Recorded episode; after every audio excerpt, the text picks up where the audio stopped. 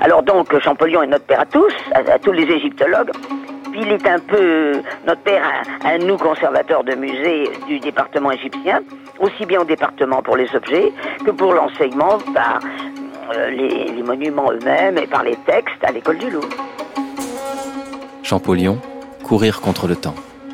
Chapitre 4 Imaginer un musée.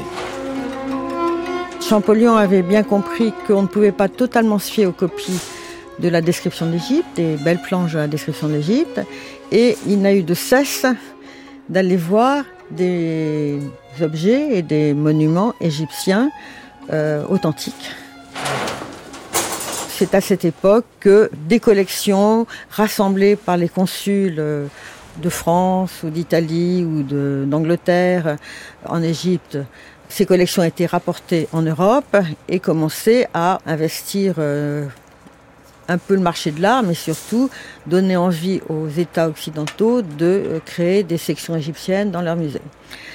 Champollion, lui, a été très malheureux que la première collection de Rovetti euh, ne soit pas acquise par la France, mais il est allé la voir, il a même assisté à son arrivée à Turin, où a été créé le premier musée égyptien, qui reste aujourd'hui une des plus belles collections égyptiennes du monde.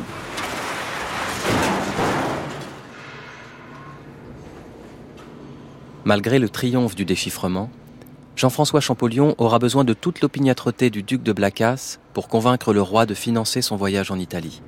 Tant les réticences du monarque envers un homme toujours considéré par certains comme un dangereux républicain sont grandes.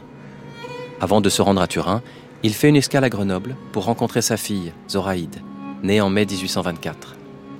Rien ne confirme que Champollion ait réellement déclaré La route de Memphis et de Thèbes passe par Turin. Mais c'est certainement l'Égypte ancienne qu'il s'apprête à rencontrer dans le tout nouveau musée égyptien de la capitale du Piémont. Nous rejoignons Tommaso Mantonati, archiviste au musée égyptien de Turin. Allora, eh, il museo egizio le musée égyptien a été fondé en 1824 grâce à l'acquisition d'une grande collection égyptologique par le roi du Piémont, Charles Félix. La cour piémontaise acheta cette collection à Bernardino Drovetti, qui était à l'époque consul de France en Égypte. Piemontese di nascita, nasce infatti a Barbania. Drovetti était piémontais de naissance. Il est né à Barbania, dans la région de Turin, mais a fait carrière auprès de Napoléon, puis du roi de France. Drovetti eh, però ebbe Drovetti n'a pas réussi à vendre sa collection aux Français et l'a donc proposé au gouvernement de Piémont-Sardaigne. Quand la collection est arrivée à Turin, on l'a installée dans l'ancien collège de la noblesse, à l'époque siège de l'Académie des sciences de Turin, qui abrite aujourd'hui encore le musée égyptien. E, e fu così che eh, dal novembre del 1823 Et donc, en novembre 1823, les objets de la collection ont été transportés du port de Gênes vers la ville de Turin et ont été installés dans la cour du palais de l'Académie des sciences.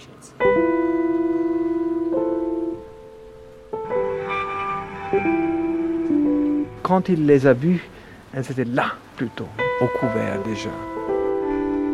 Federico Poul, on, est dans la cour du musée égyptien de Turin. Champollion arrive très très tôt, peu après l'arrivée de, la, collection, euh, enragé, comme vous savez, car euh, il aurait voulu que, le, roi de France l'achète. Il parle avec euh, beaucoup d'appréciation du fait que le, roi de Savoie a bien voulu acheter la collection et en faire un patrimoine, il dit, pour toute l'Europe. Euh, il se remplit les yeux avec toutes ces statues. Et bon, on peut seulement l'imaginer qui marche de l'une à l'autre frénétiquement, peut-être prenant des notes, peut-être pas, en remplissant les yeux de toute cette euh, beauté. Quand il arrive, euh, c'est début juin 1824, la collection était en train d'être classée et d'étudier par certains académiciens. Sylvia Einaudi, égyptologue. Et euh, les conservateurs du musée étaient Monsieur euh, Cordero di San Quintino. Il était un numismate avec qui Champollion eut tout de suite de rapports très très compliqués. En fait, euh, Cordero di San Quintino, qui avait euh, dressé une première liste des objets de la Drovettiana quand ils étaient arrivés à Livourne, était, d'après Champollion, pas en mesure euh, vraiment d'étudier, de comprendre les objets, les antiquités euh, égyptiennes. Et euh, ces messieurs, de son côté, n'étaient absolument pas, disons, contents de l'arrivée de ce grand savant français.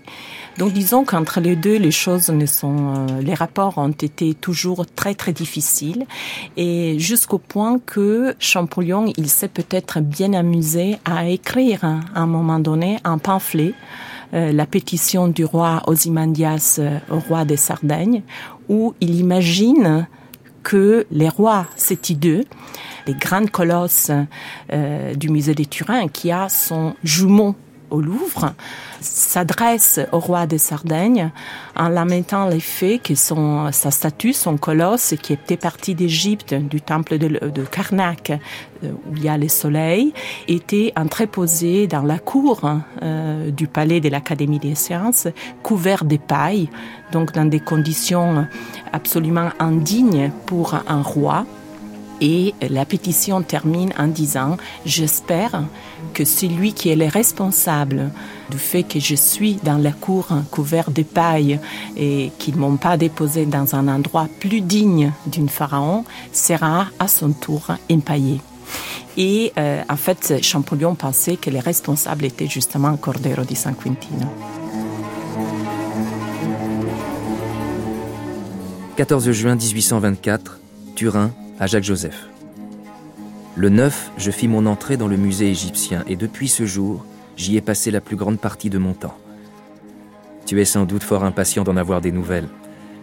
Je te dirai en une phrase du pays Questo è cosa stupenda. Je ne m'attendais pas à pareille richesse. Je trouvais la cour garnie de colosses en granit rose et en basalte vert. Un groupe de huit pieds représentant Amon-Ra assis et ayant à ses côtés le roi Horus, fils d'Aménophis II de la 18e dynastie, est d'un travail admirable. Je n'avais encore rien vu d'aussi beau. À l'intérieur, encore des colosses.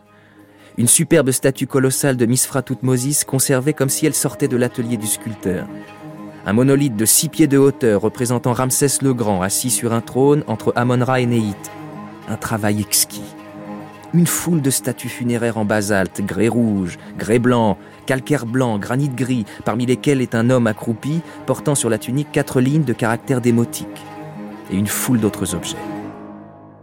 Ce n'est encore là qu'une partie de la collection, il reste à ouvrir deux ou trois cents caisses ou paquets. 47 manuscrits sont seulement déroulés, la collection en renferme 171. Susanna Töpfer, vous êtes égyptologue, responsable de la collection des papyrus au musée égyptien de Turin. Est-ce que vous pouvez présenter un peu la collection Drovetti, surtout la partie qui contenait des papyrus, qui sont une des premières choses que Champollion a étudiées euh, en arrivant à Turin?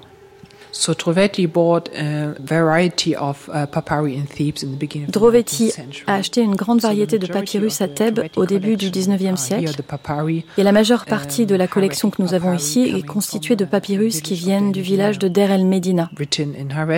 Ils sont écrits en hiératique, cette forme cursive de hiéroglyphes, et ils datent du Nouvel Empire, de la période des Ramessides, Ramsès II, Ramsès III, etc.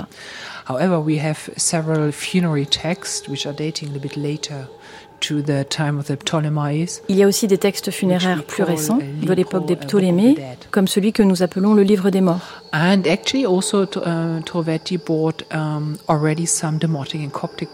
Drovetti avait aussi acheté des papyrus en démotique et en copte, car son but était d'avoir une collection complète.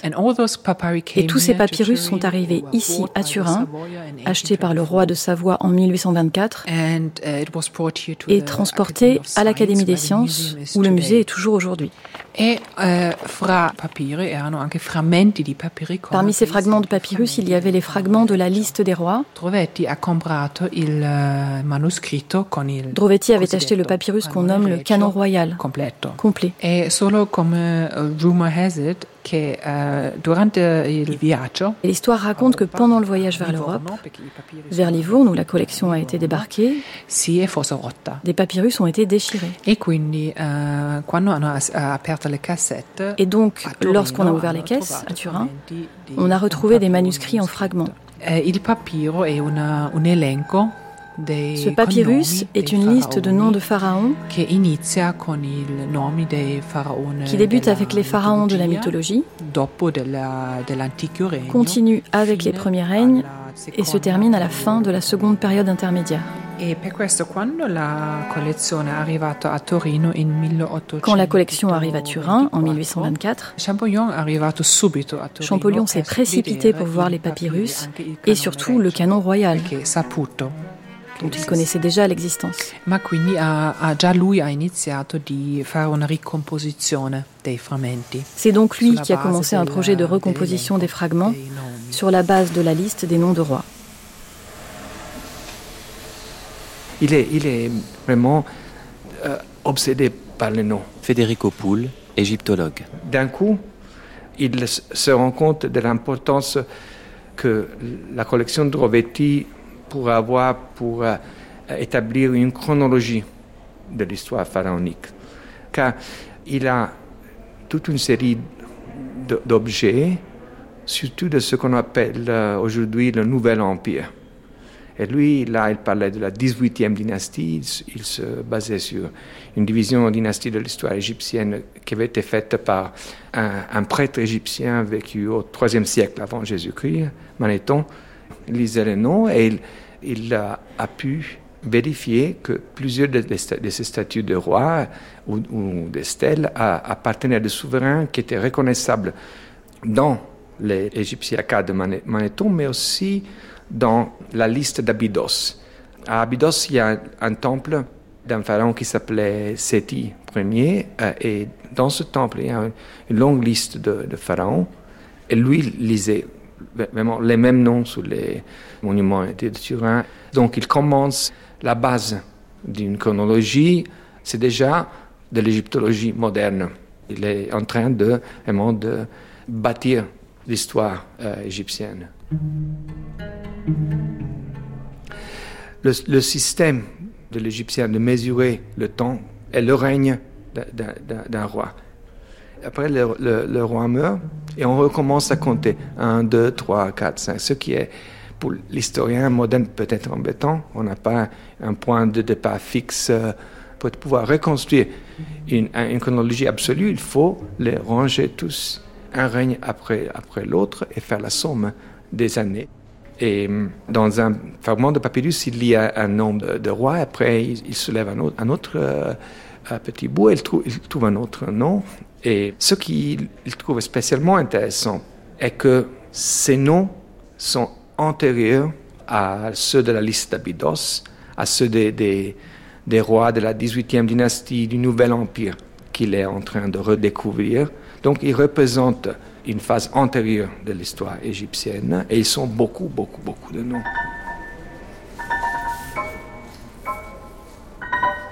6 novembre 1824, Turin à Jacques Joseph. J'appris par hasard qu'il existait dans les combles quelques débris d'autres manuscrits égyptiens, mais qu'il était inutile de les visiter. J'insistais cependant pour les voir. En entrant dans cette chambre que j'appellerais désormais le columbarium de l'histoire, je fus saisi d'un froid mortel en voyant une table de dix pieds de longueur couverte de toute son étendue d'une couche de débris de papyrus. Ma blessure saigna bien cruellement en reconnaissant que j'avais dans la main un débris de pièces daté de l'an 24 du pharaon Aménophis Memnon. Dès ce moment, ma résolution fut prise d'examiner un à un les débris grands et petits qui couvraient cette table de désolation. Ma pointe à calquer devint l'instrument principal de mon opération.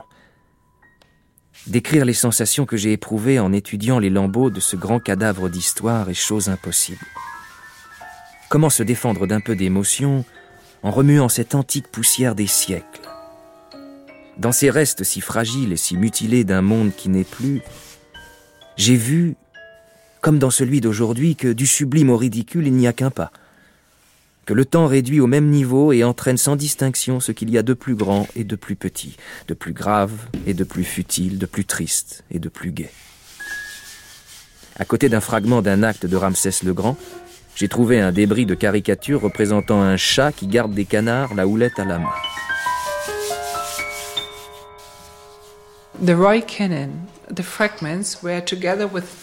Les fragments du canon royal étaient mélangés à des milliers d'autres fragments. C'est comme un grand puzzle. Vous avez, disons, 50 000 pièces et environ 500 puzzles différents. Il vous faut donc comprendre que cette pièce appartient à ce puzzle et celle-ci à celui-là.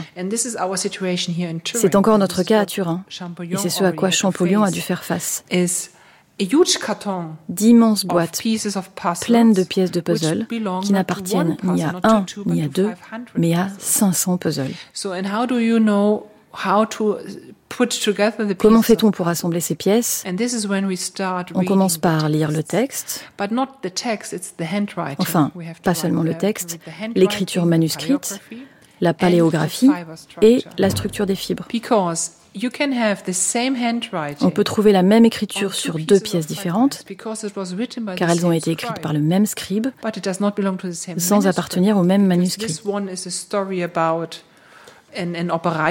Par exemple, ce fragment raconte l'histoire d'un ouvrier, et celui-là est un texte administratif, mais ils sont écrits par la même personne. Jean-François Champollion traverse les Alpes avant tout pour confirmer dans les inscriptions de la collection Drovetti ses découvertes sur les écritures et la langue égyptienne. Mais il y fait une autre rencontre déterminante, celle de l'art égyptien. Devant l'exceptionnel statuaire, les stèles et les objets décoratifs provenant des tombeaux royaux, le linguiste se fait historien de l'art et n'hésite pas à contester les opinions qui dominent alors sans partage, et en particulier celle du théoricien de l'art allemand Johann Joachim Winkelmann.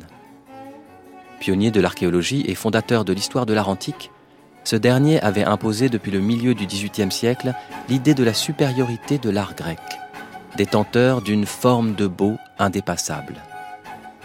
Il déniait notamment aux créations de l'Égypte toute dimension esthétique et toute influence sur l'art grec.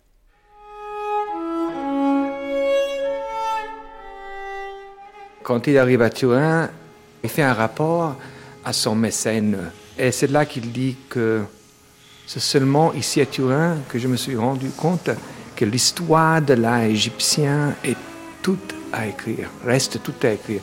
Il est très fortement inspiré à réfléchir sur l'art égyptien en regardant ces grandes statues, ces stèles, euh, ces sarcophages de la, de la collection Drovetti, que le roi de, de, Sardaigne venait, venait d'acheter.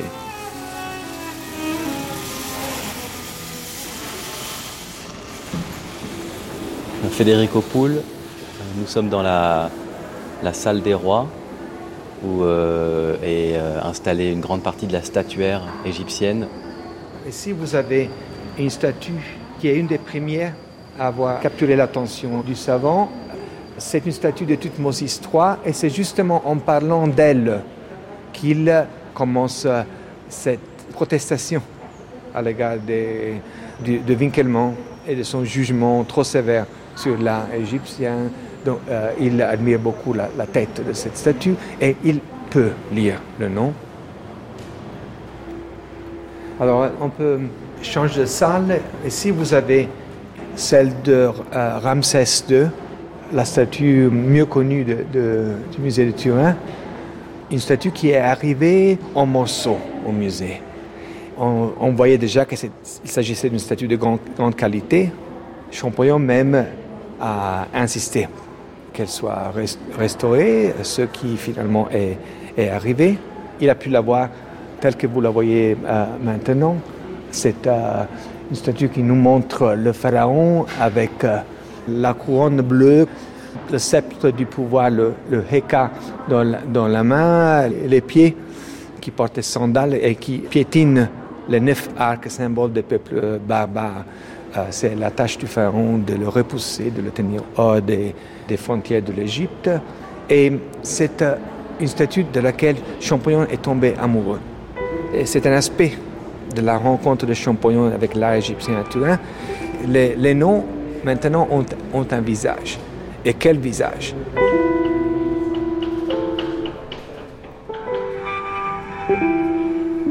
Extrait de journal, juin 1829. Je le répète encore, l'art égyptien ne doit qu'à lui-même tout ce qu'il a produit de grand, de pur et de beau.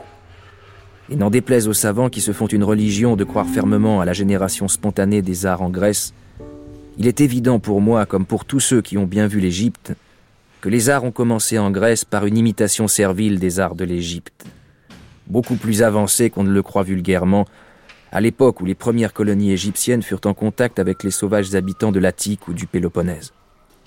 La vieille Égypte enseigna les arts à la Grèce. Celle-ci leur donna le développement le plus sublime, mais sans l'Égypte, la Grèce ne serait probablement point devenue la terre classique des beaux-arts. Voilà ma profession de foi tout entière sur cette grande question.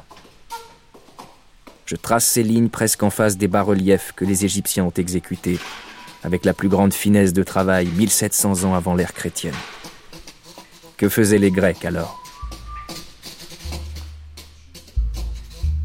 Parmi les statues admirables dont il fait la connaissance à Turin, il y a euh, cette très belle statue euh, de Ramsès II. Qui y met André Donc il assiste à sa restauration, il la, il la pilote même, et il dit il n'y manque rien, et quand je considère la beauté et l'admirable perfection de cette figure colossale, je regrette de n'en avoir pas assez dit dans ma lettre en faveur de l'art égyptien. Cette statue vous enchanterait et vous diriez avec moi sans doute depuis six mois entiers, chaque jour, je la vois et crois toujours la voir pour la première fois. Bref, j'en suis amoureux et j'arriverai à Paris avec un bon plâtre du buste entier de cette statue. Vous verrez si ma passion n'est point légitime. La tête est divine, les pieds et les mains sont admirables, le corps est moelleux. Je l'appelle l'Apollon du Belvédère. C'est quand même, euh, c'est de l'amour, hein. Mais c'est vrai. Ce qui est évident, c'est à quel point cet homme a de l'intuition, du sentiment, alors c'est un sentiment un peu euh, monomaniaque. Hein. Il est loin d'aimer tout. Hein. Il n'est pas forcément très sociable, il n'est pas forcément très intéressé par sa vie de famille, mais il est vraiment amoureux de l'Égypte ancienne. À part le canon royal, quels autres papyrus euh, Champollion a vus et à quels autres papyrus il s'est intéressé quand il est arrivé à Turin? Dans sa recherche, son immersion dans les papyrus, il a vu d'autres textes comme celui que l'on nomme le papyrus érotique et satirique, dans un état plus fragmentaire que celui qu'on connaît aujourd'hui. Suzanne Töpfer. Il n'a jamais vu la partie satirique, mais seulement la partie érotique.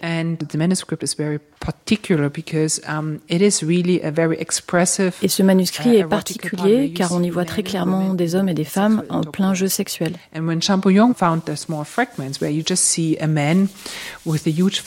Champollion est tombé sur un fragment où l'on voit un homme avec un énorme phallus et il était surpris que les Égyptiens copient et dessinent ce genre de scène.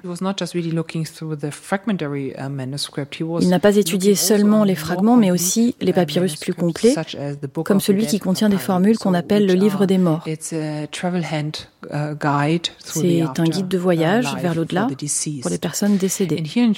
Et ici, à Turin, nous avons un papyrus très long que nous appelons le livre des morts de UFR. UFR était le propriétaire du papyrus.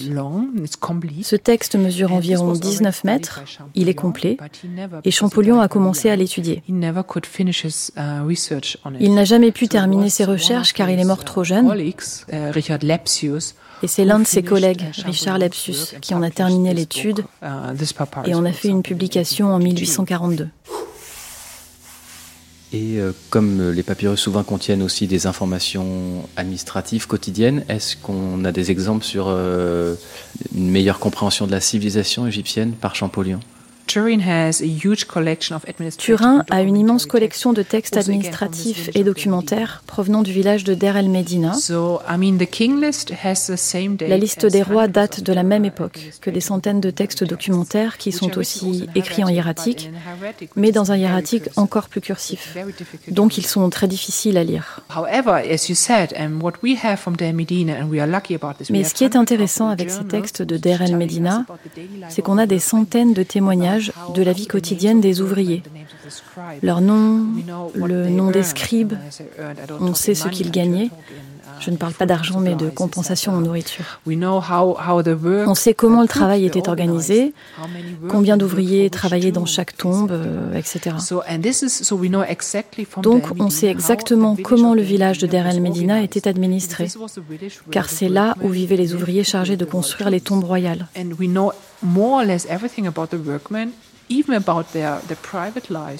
Nous avons des informations sur la vie des ouvriers, même leur vie privée, leur humour. Le papyrus érotique et satirique est un exemple de cet humour. Et il y a la littérature, donc des renseignements sur leur niveau d'éducation. Et Champollion a eu tout cela sous les yeux. Je suis convaincu qu'il se concentrait surtout sur la langue et la grammaire, car c'était avant tout un linguiste mais c'était aussi un savant, un égyptologue intéressé par la culture, car pour comprendre une langue, il faut aussi comprendre sa culture.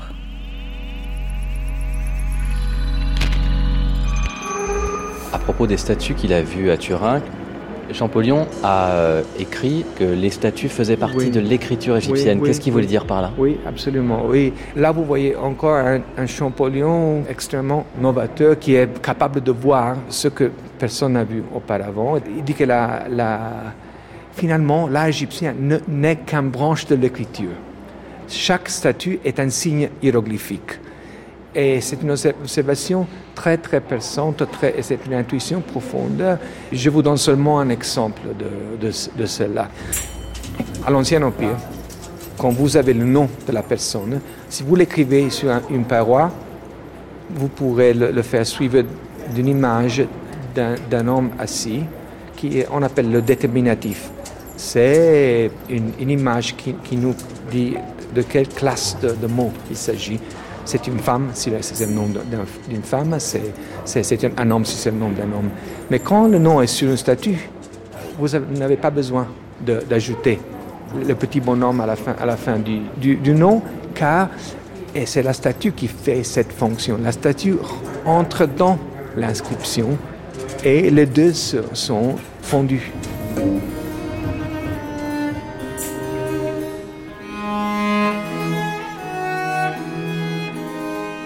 Le 1er mars 1825, Jean-François Champollion quitte Turin pour plusieurs mois de voyage à travers l'Italie.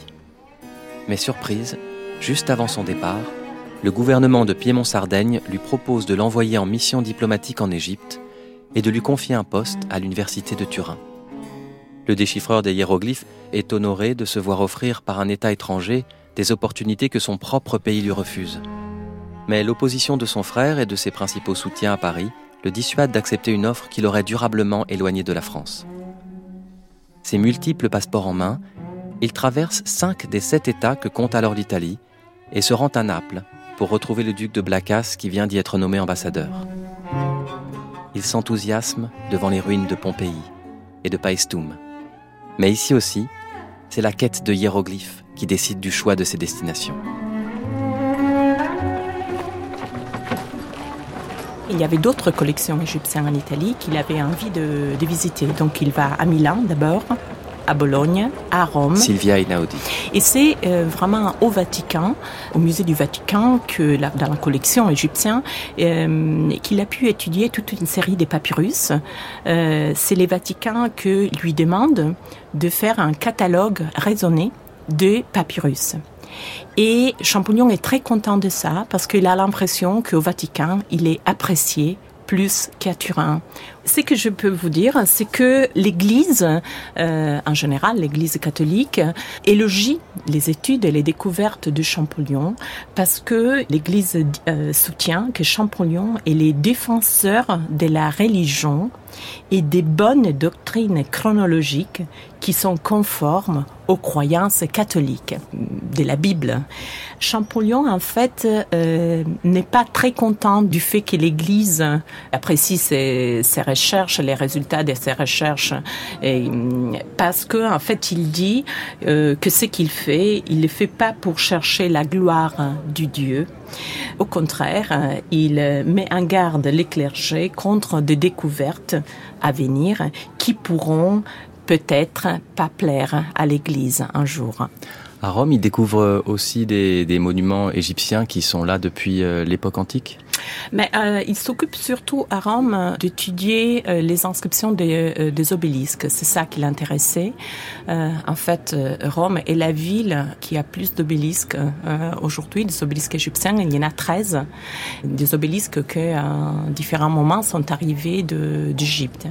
Et alors, Champollion s'intéresse aux inscriptions de ces obélisques pour essayer, encore une fois, de les placer dans une un ordre chronologique, d'interpréter les inscriptions, etc.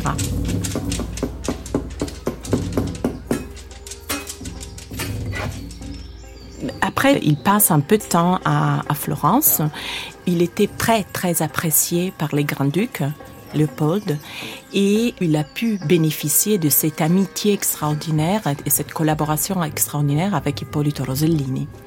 Rosellini était euh, un prof de langues orientales à l'université de Pisa. Il avait fait ses études à, à Bologne. Il était très très doué. Et euh, quand il a rencontré euh, Champollion, lors du passage de Champollion à Livourne, entre les deux, ça fut tout de suite une grande amitié qui est passée d'un rapport entre maître et élève un rapport d'amitié et de collaboration entre deux personnages qui s'est considéré effectivement au même niveau. Et euh, c'est à la suite de cette rencontre que l'idée commence à apparaître de organiser une expédition en Égypte. Avant de repartir à Paris avec Rosellini et de préparer cette expédition, Champollion fait une autre grande rencontre à Livourne, celle de la collection Salt, est-ce que vous pouvez nous, parler de, de cette découverte? Alors, euh, en fait, euh, Champollion apprend que euh, il y avait cette collection en vente.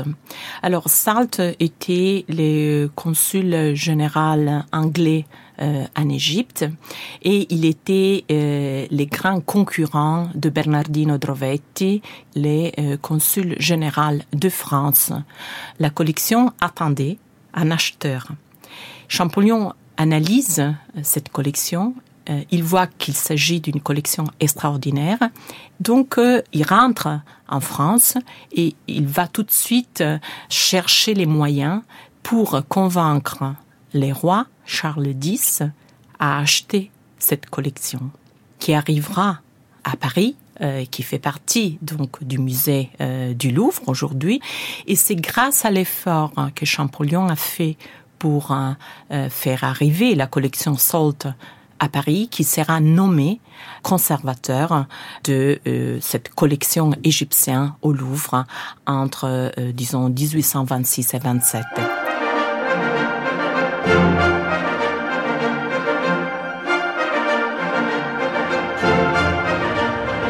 Le sphinx qu'on a ici fait partie de la collection Salt. Il a été acheté par Champollion à Livourne un sphinx euh, probablement du Moyen Empire. Là, on discute sur sa datation parce que les cartouches ont été grattées et qui a été installé dans cette crypte dans les années 30, au moment de la réfection du plan Verne du Louvre. Christophe Barbotin, conservateur au musée du Louvre. Et c'est l'un des, des plus grands monuments de la collection Sault. Il y en avait d'autres aussi très importants qui n'ont pu être exposés à l'époque puisqu'on avait affecté à Champollion que quatre salles à l'étage. Ils étaient donc restés en réserve jusque dans les années 1840-1850. Le sphinx est, un, est, une construction typiquement égyptienne d'un hybride inversé, c'est-à-dire qu'au lieu d'avoir euh, un corps d'homme et une tête animale, on a ici un corps d'animal et une tête d'homme, en l'occurrence une tête de roi. La fonction du sphinx est d'accueillir le roi dans le temple, d'accueillir l'inondation, le soleil dans le temple, et en même temps de protéger le temple, puisque c'est un lion. Le mot sphinx en égyptien signifie celui qui accueille. Alors sur le poitrail du sphinx, on distingue un cartouche euh, très effacé, on y lit Baenre Meremta. C'est le nom du pharaon Meremta qui a ajouté son nom sur un cartouche plus ancien. Les Égyptiens pratiquaient souvent euh, cette technique qui consistait à effacer le nom d'un roi plus ancien pour mettre le nom du roi régnant, à la fois pour actualiser le monument et aussi pour en faire un nouveau à moindre frais. Il suffisait de changer le nom. Le 20 mai 1826, alors que Champollion est toujours en Italie, une ordonnance du roi Charles X annonce la création d'une division des antiquités égyptiennes au musée du Louvre, dont la direction est confiée à Jean-François Champollion.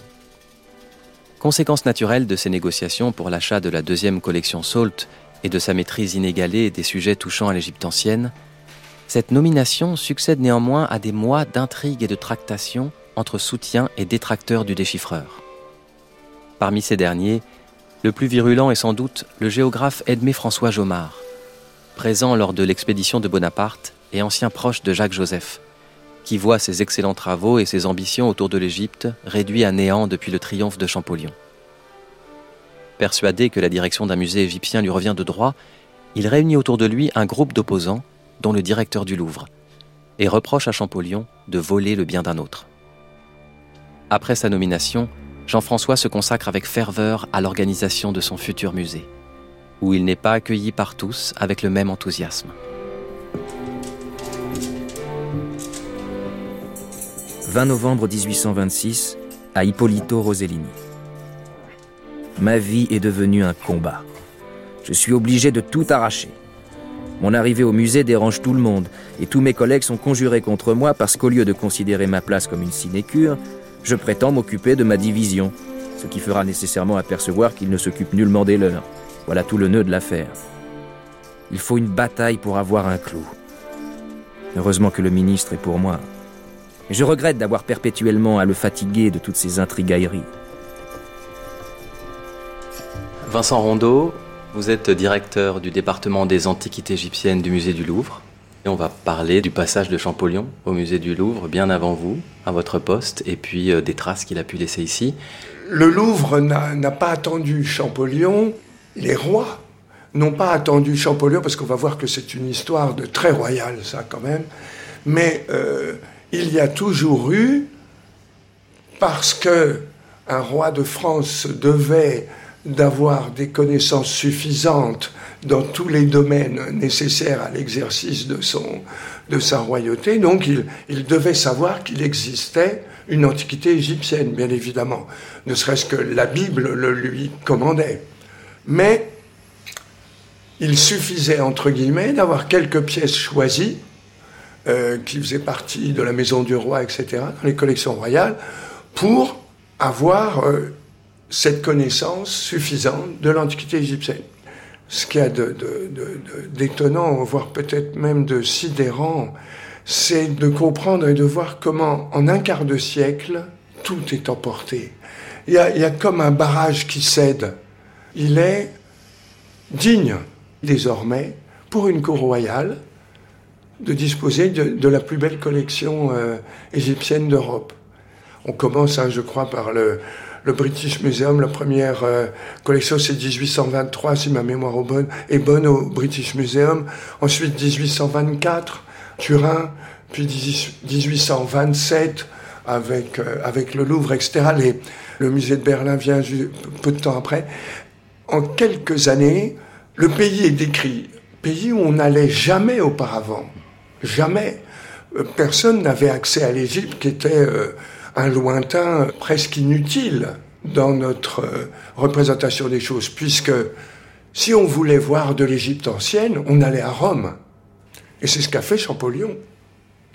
Lui, il y va en mission, au sens tout à fait moderne du terme.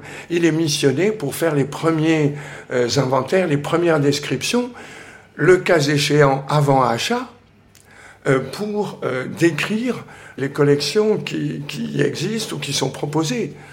Et euh, littéralement, il voit tout. Il décrit tout. Mais il décrit tout en égyptologue désormais.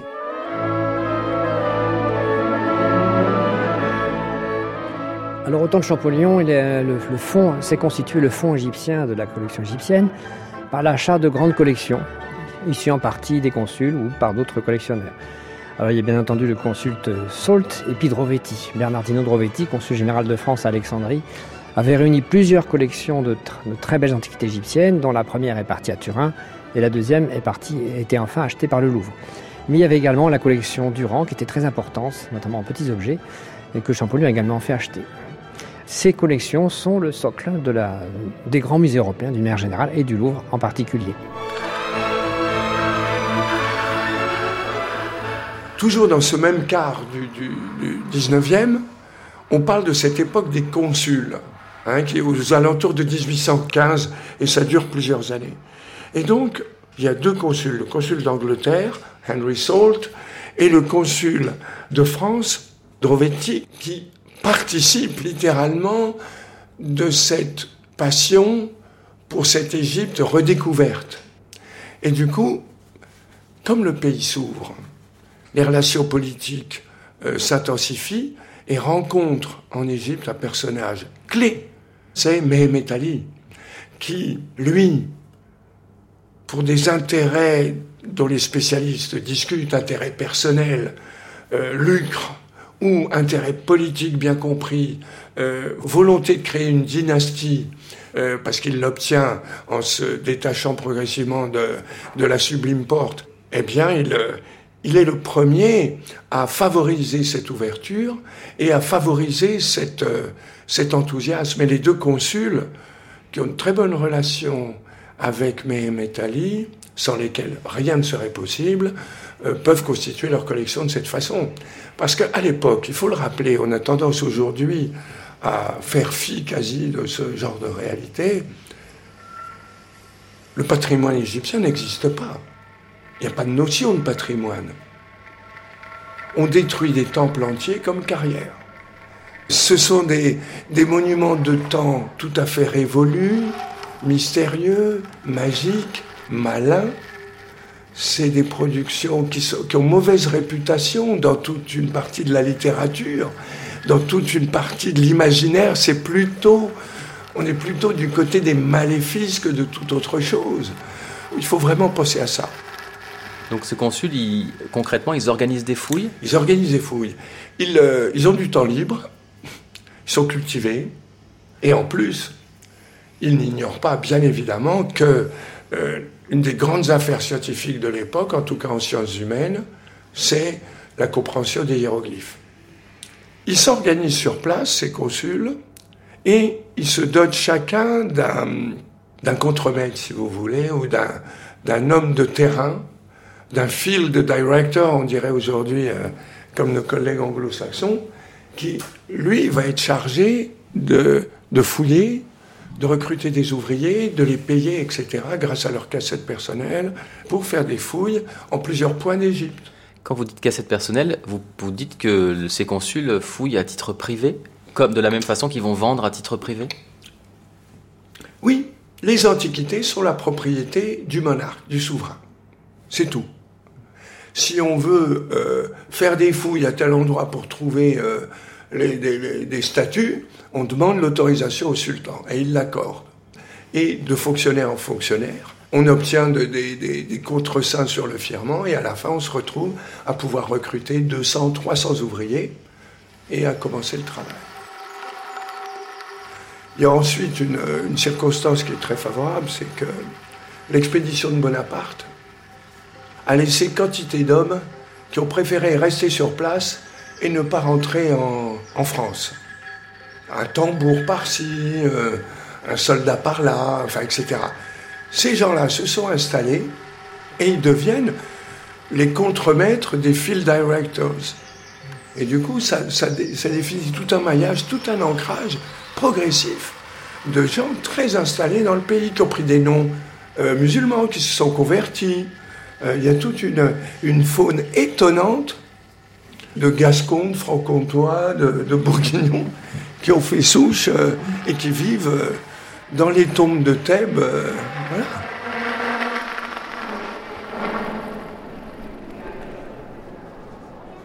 Christophe Barbotin, nous sommes maintenant devant, accueillis par le buste de Jean-François Champollion, devant l'enfilade des quatre salles de, de l'ancien musée Charles X. Est-ce que vous pouvez nous, rappeler euh, comment a été organisée cette salle et comment elles ont été ouvertes au public? Les salles du musée Charles X, comme leur nom l'indique, ont été ouvertes à la fin du règne de Charles X pour abriter le nouveau musée égyptien de Champollion qui représentait la première scission des Antiques. Il y en a eu d'autres après. L'hégémonie des Antiques, c'est-à-dire des Grecs et des Romains, était battue en brèche par l'arrivée massive de l'Égypte, à qui Champollion avait rendu la parole. Les quatre salles de l'ancien musée égyptien de Champollion se trouvent aujourd'hui dans l'aile sud de l'aile Sully, côté cour carré. C'est donc un ensemble de salles euh, étonnant, tout à fait dans le style néoclassique de ce début du 19e siècle, avec des, des plaquages de faux marbre, des stucs. C'est beaucoup de couleurs, ça brille, mais c'est pas très riche, hein, parce qu'on a, quand même des moyens assez limités. C'est tout du trompe-l'œil. Et globalement, le décor est resté dans son état d'origine, y compris le, la silhouette générale des vitrines murales qui sont encore en place. Bien entendu, la muséologie actuelle n'a rien à voir avec ce qui avait été prévu euh, initialement. Champollion, dans ses quatre salles, avait disposé des objets égyptiens en fonction de thèmes de civilisation pour faire comprendre à ses contemporains comment pensaient les Égyptiens, comment ils vivaient. Et en cela, il était extrêmement moderne, très en avance sur son temps, puisque au XIXe siècle, on ne pensait qu'en termes de beaux-arts, qu'en beauté pure, etc. Il avait fort à faire pour imposer l'idée de ces nouveaux canons de beauté qui venaient de l'Égypte, par opposition aux canons gréco-romains. Et il a fini par y arriver tellement bien qu'aujourd'hui, le paradoxe, c'est que l'Antiquité égyptienne est mieux connue et mieux appréciée du grand public que l'Antiquité classique. Champollion a à cœur d'exploiter les collections qui sont euh, à Paris. Guillemette Andrelanoé. Il classe tous ces objets et il en fait quatre salles thématiques, deux consacrées au monde de la mort, il faut bien voir que tout ce qu'on trouve et tout ce qu'on rapporte d'Égypte, ça provient en général de tombes, donc c'est assez normal que ce qu'on a à faire connaître de l'art égyptien et du mode de vie et des croyances égyptiennes, ça provient des tombes des Égyptiens, en particulier des papyrus ornés du livre des morts et des petites statuettes qui sont censées accompagner le défunt dans l'au-delà. Euh, la troisième salle, c'est la salle civile qui montre des objets de la vie quotidienne. Et la quatrième, c'est la salle des dieux, où là, il a beaucoup de, on va dire, de jubilation à montrer euh, des statues en bronze du panthéon égyptien, qui était aussi un de ses dadas. Alors c'est normal quand on est égyptologue de s'intéresser à la religion égyptienne, mais là aussi euh, Champollion a eu beaucoup de temps et a eu beaucoup de bonheur manifestement à classer les dieux égyptiens et à réunir finalement toutes les images qu'on peut connaître des dieux égyptiens, sachant que le panthéon égyptien était toujours euh, hybride, tantôt animal, tantôt humain, tantôt les deux, et tout cela, ça l'a passionné et il en a fait la démonstration dans sa quatrième salle des dieux.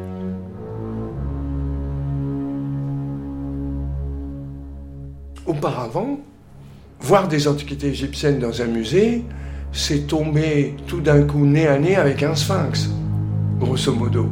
C'est pas tellement plus. Ou tomber nez à nez avec un pharaon, c'est-à-dire pharaon avec un, un P majuscule, si vous voulez vraiment le, le concept. Une statue devient le concept et il y en a une et elle suffit bien à se rendre compte de l'idée qu'on doit se faire d'un pharaon. Donc euh, là, on change complètement de perspective avec euh, Champollion. On multiplie les objets par plusieurs milliers, on les classe, on les ordonne et on les décrit les uns après les autres. Maëva Gervason, égyptologue. Donc en plus de présenter ses, collections au sein de ces quatre salles du musée Charles X, euh, Champollion va faire en sorte de mettre tous ces objets à la portée des visiteurs.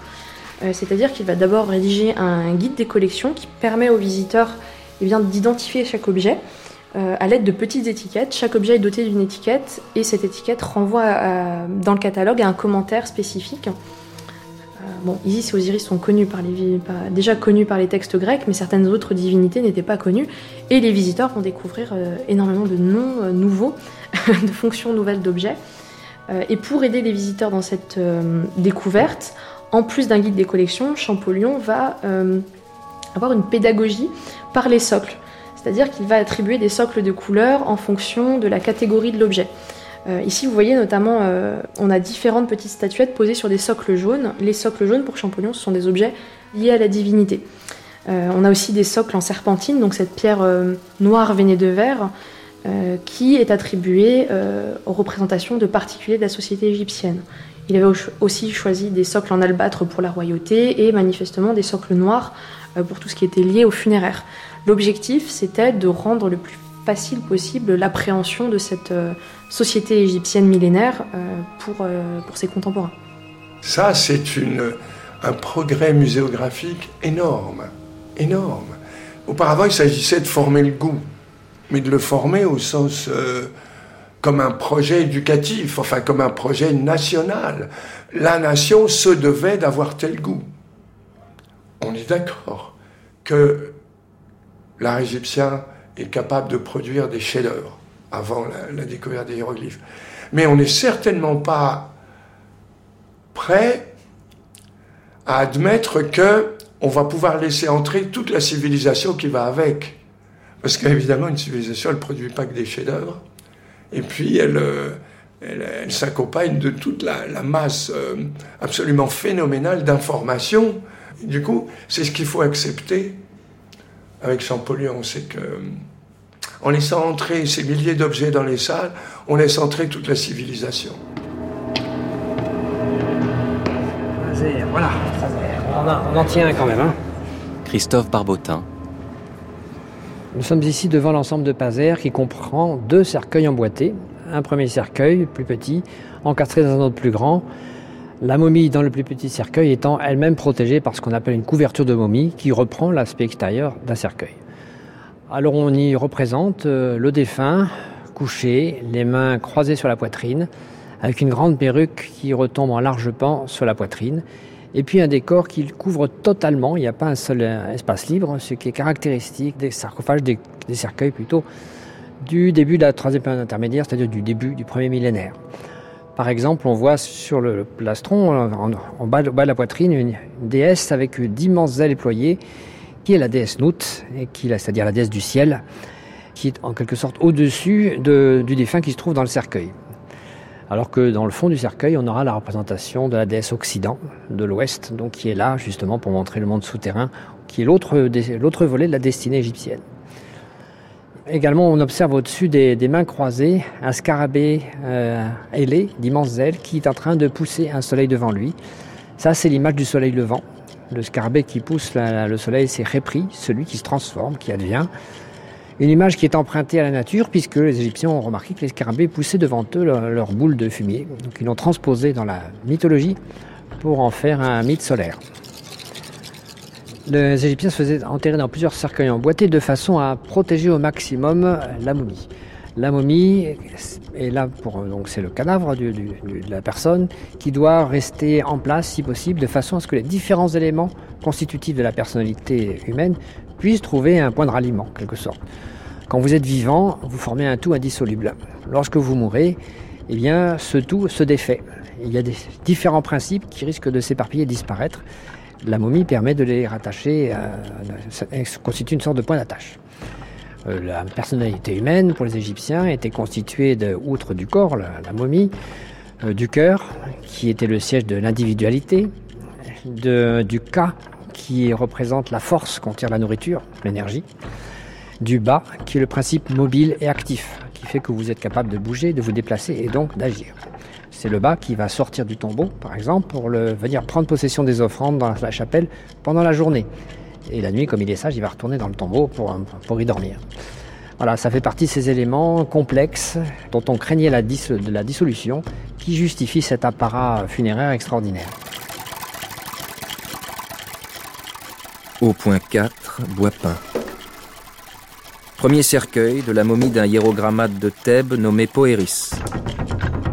Sur le côté gauche du cercueil sont les scènes suivantes. Premièrement, le dieu Soou, soutenant le ciel par le secours du dieu Knoupis, l'âme du monde. À leurs pieds est le dieu Sève, Saturne, couché et dont les chairs sont de couleur verte. Deuxièmement, le défunt, Poéris, adorant les quatre génies des morts. Au pied du cercueil, la déesse Isis, portant les emblèmes de la vie, de la stabilité et du bonheur. Sur le côté droit, Osiris, assis sur son trône et assisté de la déesse de l'Occident, reçoit son fils Horus, accompagné du dieu Thoth, l'œil symbolique gauche. Alors qu'est-ce qu'il y a à revoir, à reprendre de ce premier commentaire de Champollion?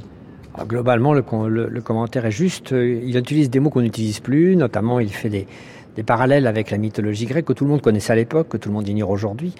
Dans le détail, il y a bien sûr des choses à reprendre, mais globalement, on peut dire qu'il a vu juste, comme souvent d'ailleurs. Hein, est, Champollion est étonnant, il est parfois parti sur des bases fausses et il est arrivé à des résultats justes parce qu'il avait l'intuition qui lui permettait de passer par-dessus ses erreurs c'est peut-être son apport le plus étonnant hein, dans, la, découverte des hiéroglyphes et de la civilisation égyptienne.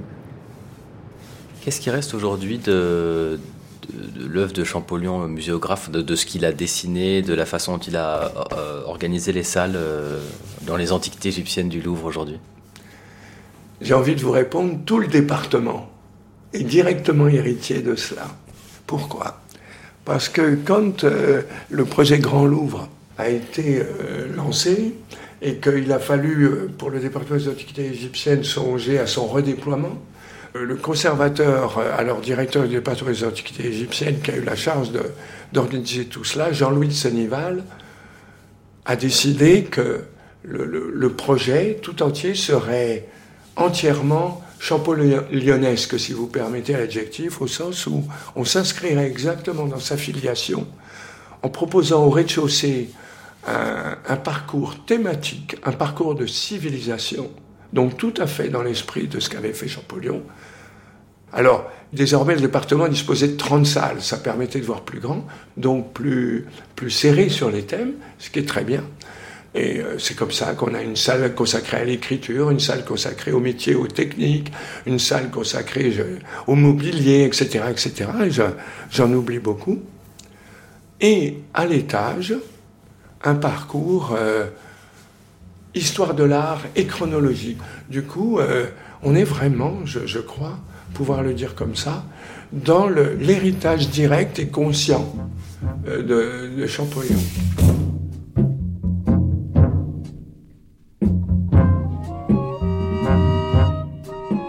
Mai 1827, à l'intention du roi. Un voyage littéraire en Égypte est aujourd'hui l'un des plus utiles qu'on puisse entreprendre. Avec les connaissances nouvellement acquises sur les écritures de l'ancienne Égypte, un voyage entrepris maintenant sur cette terre classique par un petit nombre de personnes bien préparées produira incontestablement des résultats scientifiques tels qu'on eût en vain osé les espérer dans un temps même que l'Égypte, au pouvoir d'une armée française, était livrée aux recherches d'une foule de savants qui ont beaucoup fait pour les sciences physiques, naturelles et mathématiques, mais manquaient de l'instrument essentiel et indispensable pour exploiter convenablement la mine si riche de documents que la fortune des armes livrait à leur examen. Tels sont le but, le plan et les motifs d'un voyage en Égypte. Pour l'exécuter, Champollion n'attend plus que les ordres du roi.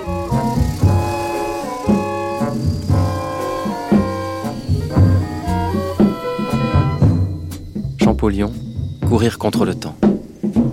Chapitre 4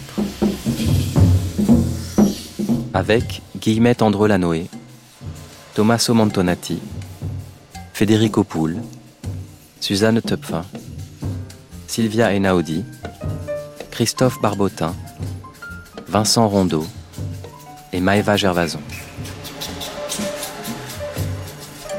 Et les voix de François de Brouwer, Laetitia Hipp et Mathieu Laurent.